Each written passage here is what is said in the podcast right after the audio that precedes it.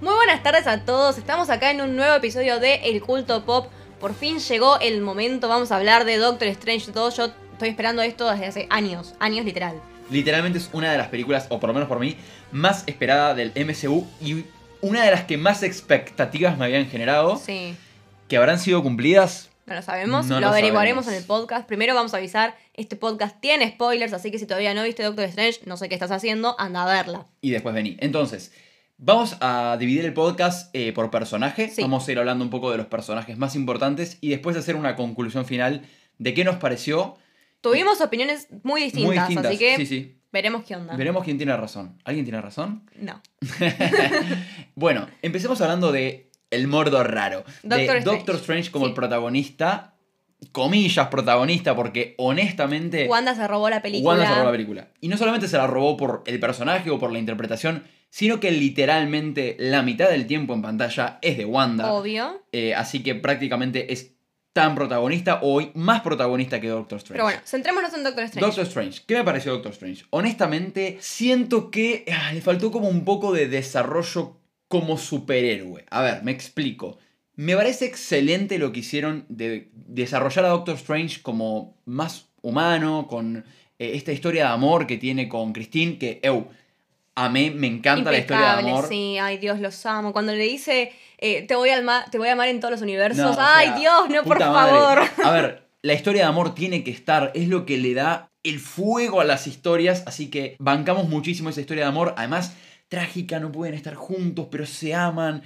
Nada, increíble, eso lo banco un montón. Otra cosa, Doctor Strange como esta versión más buena que el resto, que... Sí, que se pesar- encuentra con sus otros yo y dice, che, para, yo puedo llegar a hacer esto. Con todas las cosas que estuve haciendo, de, de pensar tanto en el bien del mundo, qué sé yo, puedo llegar a hacer esto, pero como ya vi, elijo no serlo. Elijan hacerlo en el final, Sí. cuando decide no quitarle sus poderes a América, demuestra que es distinto y además más ingenioso con lo que hace con el tema de los espíritus. Nada, realmente un Doctor Strange que humanamente deja un montón de Sí. cosas positivas. Ahora, todos sabemos que Doctor Strange es uno de los personajes más poderosos del MCU junto con Wanda y siento que todavía falta ver su capacidad. Yo sé que vamos a tener una tercera película de Doctor Strange y que va a seguir desarrollándose, pero nada, me quedé como con ganas de ver más de él, de verlo pelear más. Eh, la pelea con Wanda, siento que podría haber sido mejor, no sé, me faltó y además Wanda lo opacó demasiado. Entonces, a mi parecer, siento que me quedé con un poco de ganas de ver a Doctor Strange en acción. Ok, puede ser. ¿Saltemos a Wanda? Saltemos a Wanda. Bueno, ¿qué pasa con Wanda? Yo tengo mucho que decir de- respecto a Wanda, porque odié, odié lo que hicieron con el personaje de Wanda. No me gustó para nada. A ver, no contra Elizabeth Olsen, me parece una de las mejores actrices de nuestra generación. La La, amo, tipo, la voy a, no sé, le quiero hacer un altar. Y ojo, me encanta ver a Wanda en Scarlet Witch. Me fascina. Cuando la vi en WandaVision, yo me quedé tipo, oh my god, oh my god, necesito seguir explorando este, este lado del personaje. Pero sinceramente siento que les agarró un Daenerys moment que decidieron hacerla completamente loca de la noche a la mañana. Demasiado. Porque, loca. Porque siento que es lo que pasa con los, con los personajes femeninos, en- no solamente en Marvel, en todas las, las ficciones. No sabemos qué hacer cuando una mujer ya genera mucho poder. Bueno, la volvemos loca y la matamos. Tal cual. Pasó con Daenerys, eh, bueno, a Capitana, a Capitana Marvel eh, le, le pusieron la peor publicidad, no, no tiene una buena historia, ¿por qué? Porque es demasiado poderosa. Siento que con Wanda está pasando lo mismo. Ojo, la quería ver como Scarlet Witch. Scarlet Witch siempre fue un personaje en los cómics de Marvel que rozó lo que era lo bueno y lo malo. Un antihéroe. Exacto. Eh, pero ¿por qué tan así? Tipo, ¿por qué masacrar a todo el mundo? Encima hubo momentos clave que la flaca podría haber parado. Esta no es Wanda. No me importa que ahora tiene el Dark Hold. Wanda nunca actuaría de la forma que actuó de masacrar a todo el mundo. Quizás demasiado despiadada. Demasiado despiadada. Insisto, me encanta, o sea, eso por eso yo digo que me contradigo mucho, porque me encantó verla en esa posición, me encantó verla de esa forma, pero igual aún así no, no, no me cerraba. ¿Por qué la quieren volver loca en la noche a la mañana? Por cosas que el mismísimo Doctor Strange hizo. Hola, hablemos de hipocresía. El Doctor Strange termina usando el Darkhold, pero como él lo utiliza para salvar el bien del mundo, no, perdonémosle, está todo bien. Y encima, tipo, agarra el cadáver del mismo, que supuestamente estaba hiper prohibido. Dejate de joder. Doctor Strange hizo lo que se le cantó el ojete. Creo que se cantó el culo. básicamente. eh, y como que a Wanda se la censuró un poco más por eso.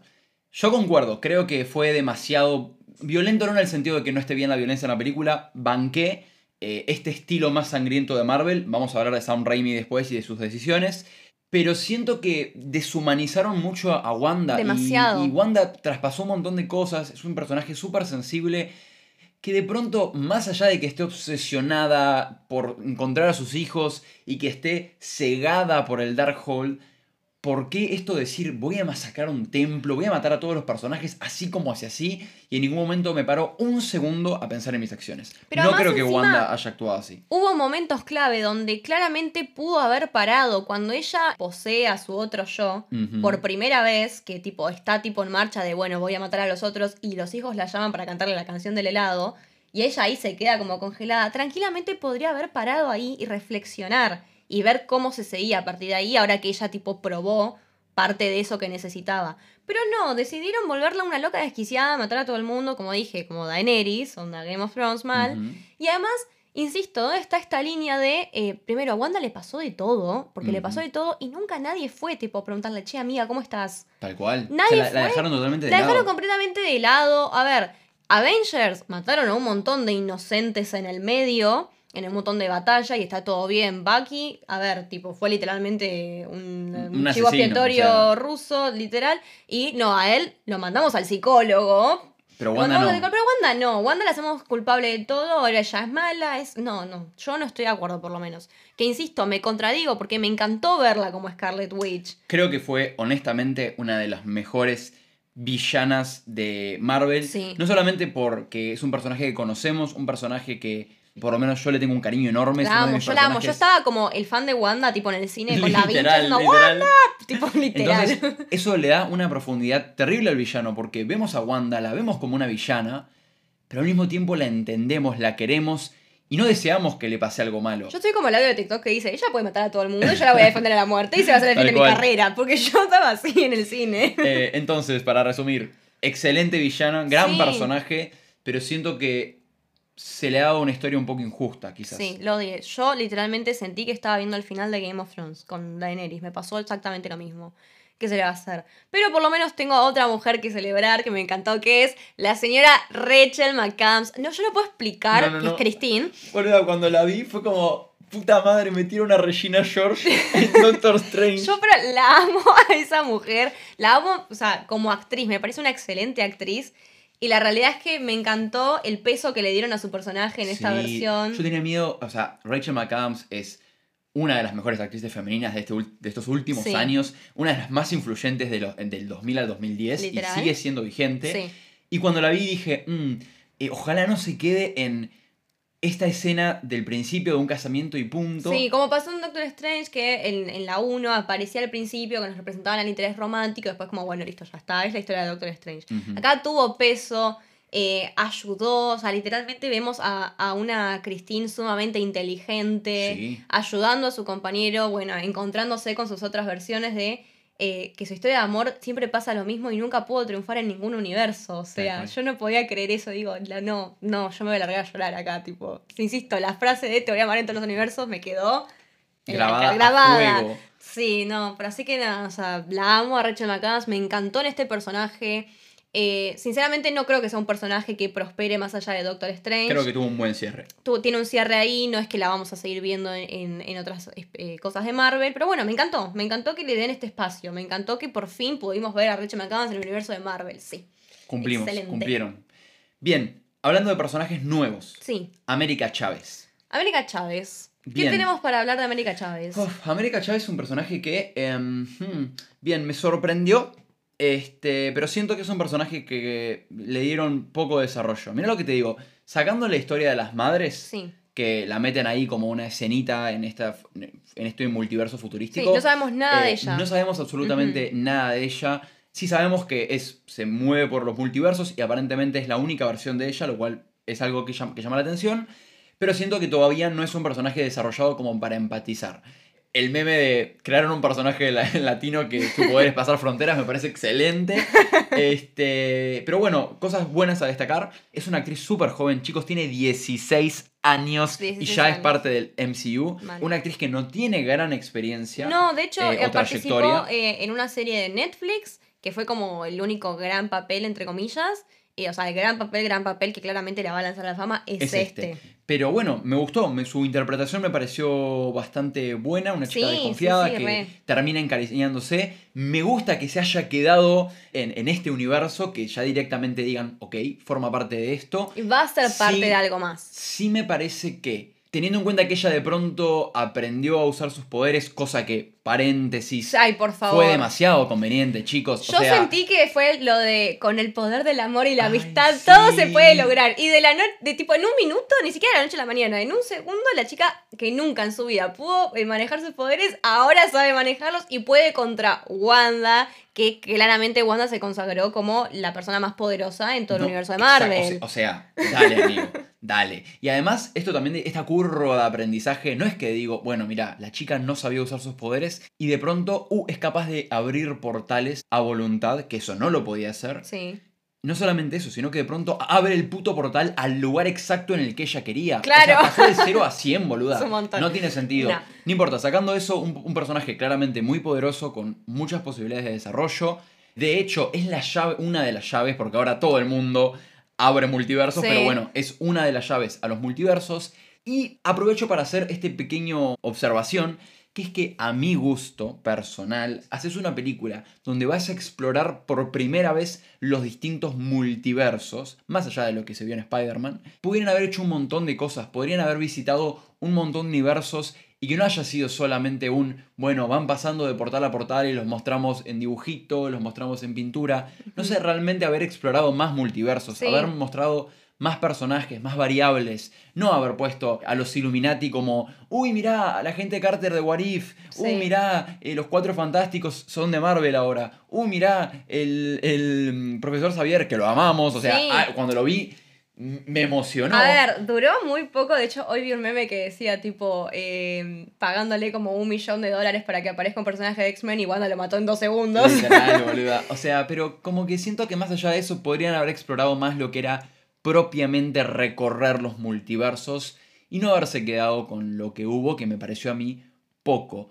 Poco es una palabra que creo que escuché mucho Sí. de esto porque mucha gente se quejó de que una película que es de las más pesadas del MCU merecía a lo mejor durar un poco más, tener un poco más de desarrollo. No sé, que las, que las peleas hayan durado un poco más. La pelea de Wanda, que es la pelea final, digamos, con Sí. Doctor Strange y con América, dura dos piñas, chicos. La pelea de Wanda y América son dos piñas. Una piña de América, una piña de Wanda y abren América le muestra el portal, Wanda dice, no, me arrepiento de la... Arya Stark, todo lo voy a comparar con Game of Thrones. Arya Stark diciendo, no, me arrepiento de todo lo que hice, de todo lo que construí, me voy a mi Pero casa además- y me suicido. Escúchame, la pelea final dura 30 segundos y después me metes una escena al principio de 10 minutos de Doctor Strange peleando con un pulpo. No me rompas las pelotas. O sea, dame menos pulpo y dame más Wanda, dame más Doctor Strange, dame más América, dame más salsa, amigo. Bien, en base a todo lo que venimos hablando, ya podemos decir qué nos pareció la película. Al final nos acabamos de dar cuenta que no tenemos opiniones tan distintas. La película nos gustó, a mí me entretuvo. No cumplió mis objetivos finales. eh, no me gustó lo que pasó con Wanda, pero qué sé yo. Me gustó, me gustó. Quedémonos en lo que me gustó. Yo siento que por ahí pareció que cuando salimos del cine que me gustó menos de lo que me gustó realmente. Sí. Porque sí, o sea, esperaba mucho más. Es como haber ido a ver Spider-Man y que de pronto no hubiesen aparecido los Spider-Man. Hubiese sido una decepción. Hubiese hecho- sido una mala película, a lo mejor no.